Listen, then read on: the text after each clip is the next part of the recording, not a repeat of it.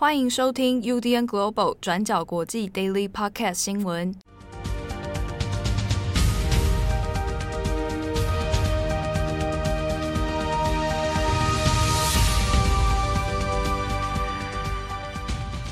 Hello，大家好，欢迎收听 UDN Global 转角国际 Daily Podcast 新闻。我是编辑七号，我是编辑惠仪。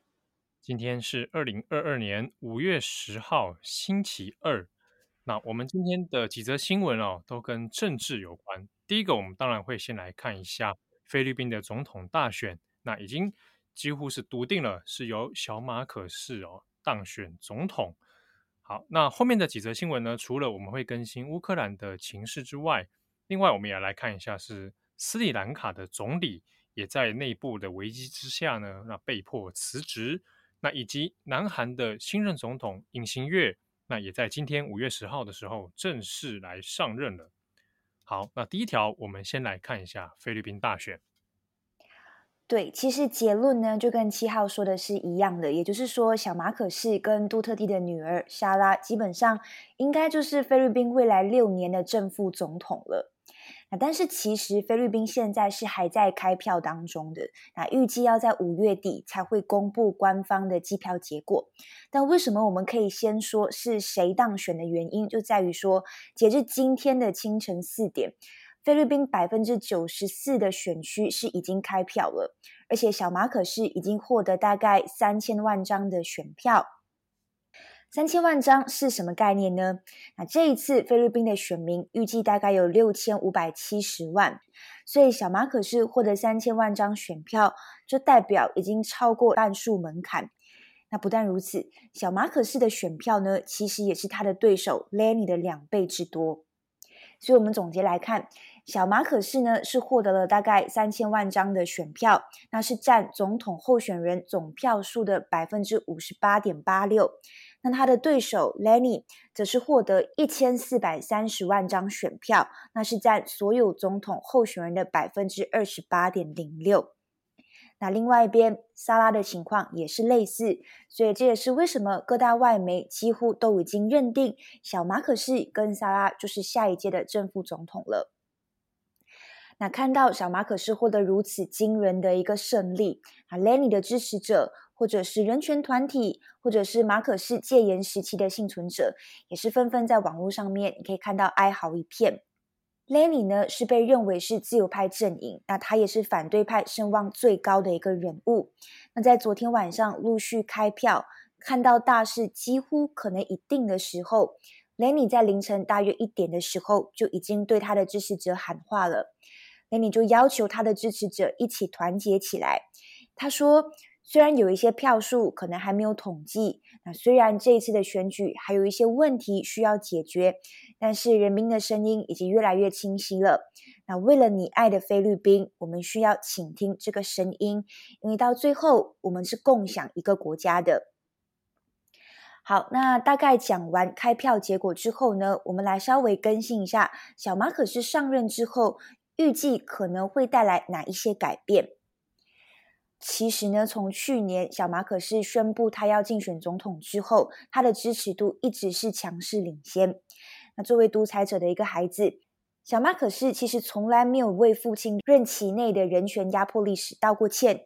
那甚至也认为说，父亲的执政时期是所谓的黄金时期，那是因为人民力量革命推翻了父亲，破坏了他父亲的计划。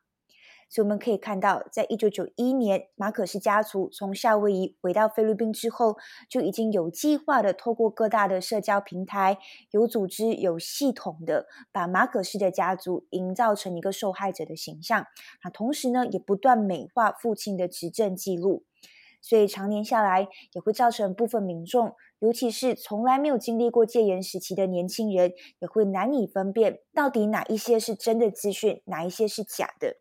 所以在昨天，就当地的学者在 Twitter 上面指出说，小马可是赢了选举，并不代表是民主的胜利，那这是一场假讯息的胜利哦。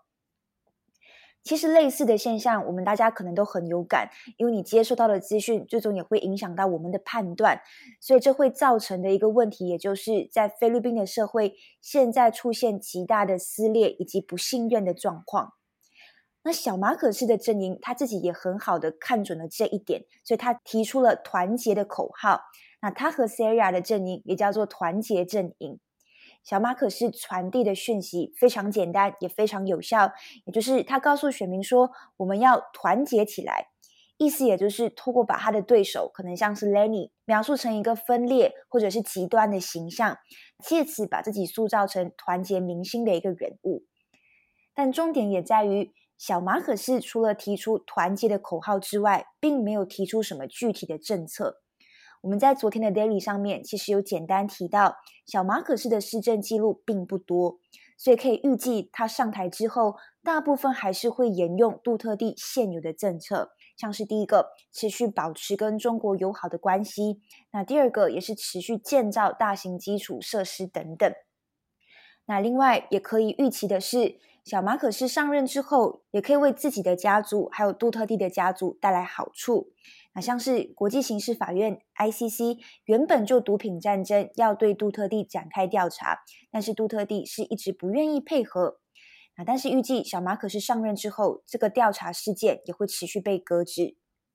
那再来一些行政机构，例如总统廉政委员会，原本是被委任来负责调查马可仕家族过去的贪污还有不义之财。那相关的案件其实是还在调查当中的，但是也可以预计，小马可是上任之后，这个机构也很有可能会受到影响。那至于怎么被影响，也要持续再做观察。好，最后虽然小马可是确实是赢了这件事情，也对很多的自由民主派来说难以想象，但或许也值得我们持续关注的是，Lenny 阵营虽然已经输了，但其实透过这几个月以来的选举集会或者是竞选活动，其实也催生了一股所谓的反对力量。那这股反对力量后续可以如何应对马可是家族，也不必然是一个完全悲观的结果。好的，那菲律宾大选呢的结果，好像是在台湾的一些这个民众看起来，好像好像有一些历史上的既视感哦。那大家呢也可以来期待，我们先前其实已经由会议这边来做过了有关于菲律宾大选选前的许多历史脉络，还有政治脉络的一些专题文章。好，那之后也跟大家预告一下，我们的专栏作者赖一玉啊，菲律宾的这个专家赖一玉呢，那也会有一篇选后的。一些分析文章，也请大家来期待。好，那下一则新闻，我们来看一下俄罗斯跟乌克兰。那在昨天五月九号的时候呢，那是大家也先前也知道了，这是俄罗斯的胜利纪念日。那在阅兵典礼上面，本来外界会担心哦，普丁会不会在这个阅兵大典上面呢，哎，又有一些重大的宣誓或者一些出人意表的发言。不过，在昨天的这一个活动里面，那其实没有什么太多具体或者是诶重大的内容哦。那主要呢，普丁还是再一次的宣示说啊，乌克兰啊攻打乌克兰是有正当性的啊。那这是在重复俄罗斯的立场。不过呢，也确实哦，在这个胜利日之后呢，那其实俄军针对乌克兰的攻击，它仍然是没有完全停止哦。比如说，在马利坡的亚速钢铁厂。目前还是在包围的状态之中。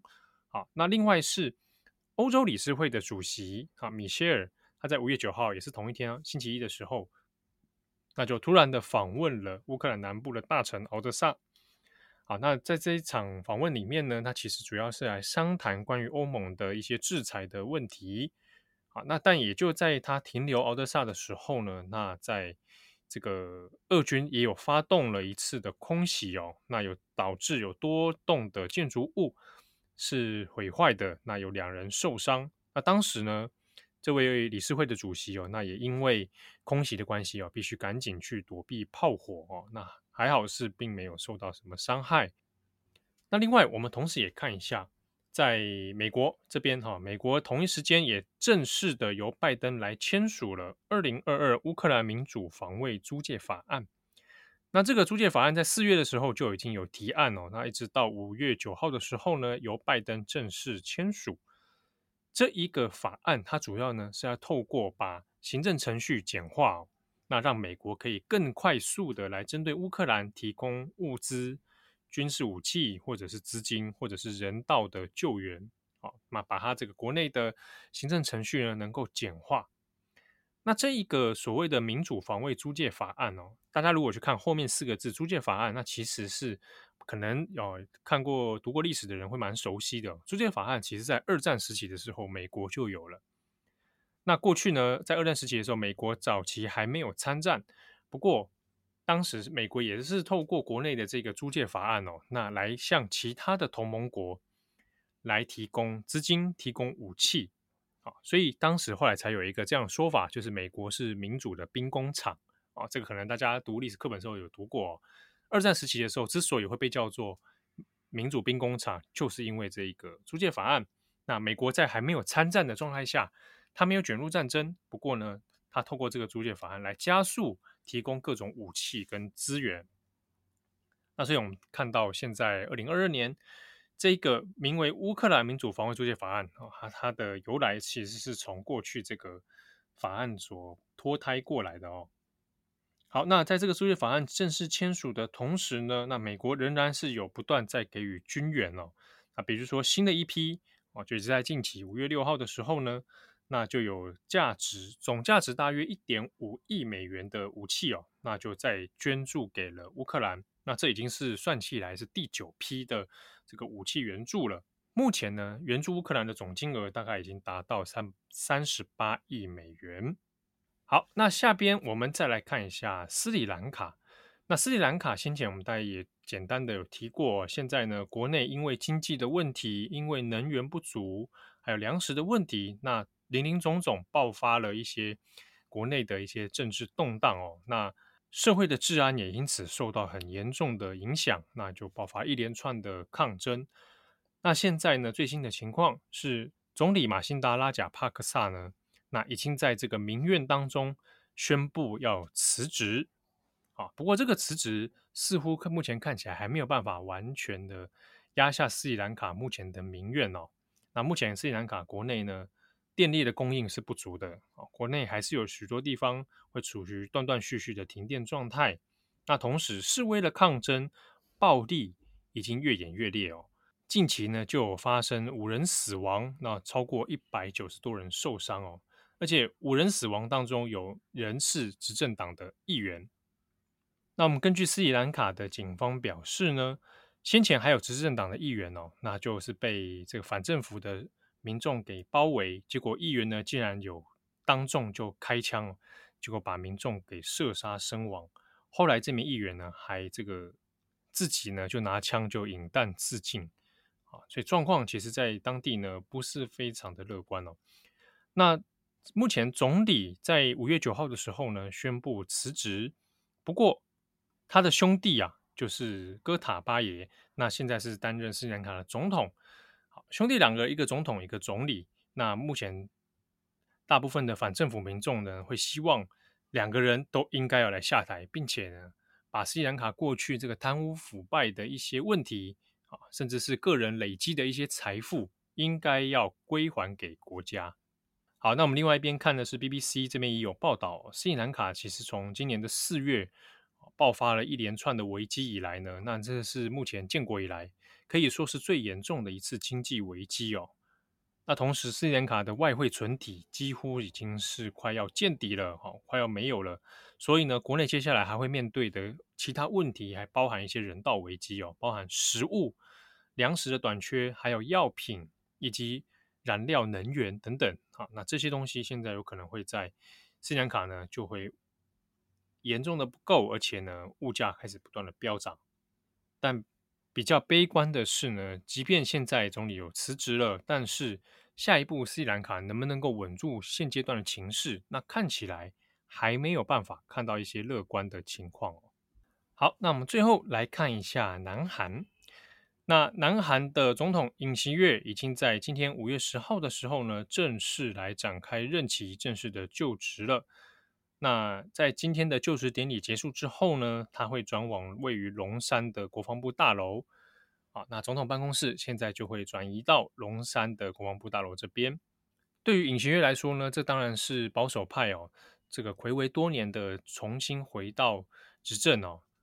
不过现阶段呢，对于尹锡悦政权来说，其实内部跟外部都有不少的压力。比如说外部，我们来看最直接的是北韩。北韩在今年度以来呢，其实发射导弹的次数哦，看起来是有频繁的增加。同时呢，美国跟韩南韩的情资有认为说，北韩似乎有在准备要来试爆核子武器哦。好，所以这个对于南韩来说，还有对于东北亚来讲呢，那都是一次蛮大的压力。好，那接下来尹锡悦怎么样面对北韩的问题？那这个也是一大考验。另一方面，我们看的是跟日本、日韩关系。那比较有趣的是呢，现在看起来日韩之间是有缓和的一个契机哦。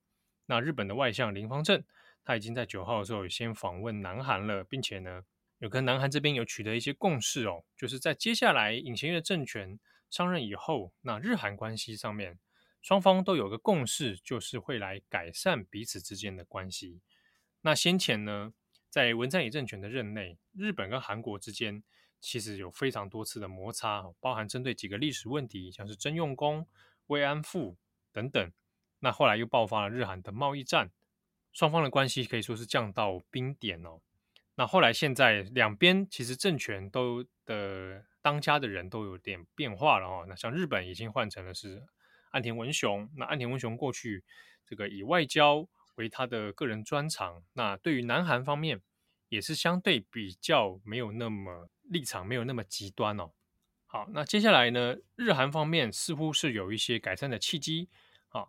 但是呢，具体来说，关于前面提到的，像是征用工、慰安妇，还有过去的贸易战等等，到底会怎么样具体的改善，还是说直接来搁置啊？那这个都还不晓得。但至少呢，双方已经是在这种关系冰点之下，还很难得的哦展开一个友善的对话。那另一方面，在南韩内部，当然除了疫情之后的这个经济复苏，其实是一个很大的挑战之外呢。从四月以来，通膨也是不断的飙高，所以短期之间可以想见是会有很艰困的经济紧缩问题。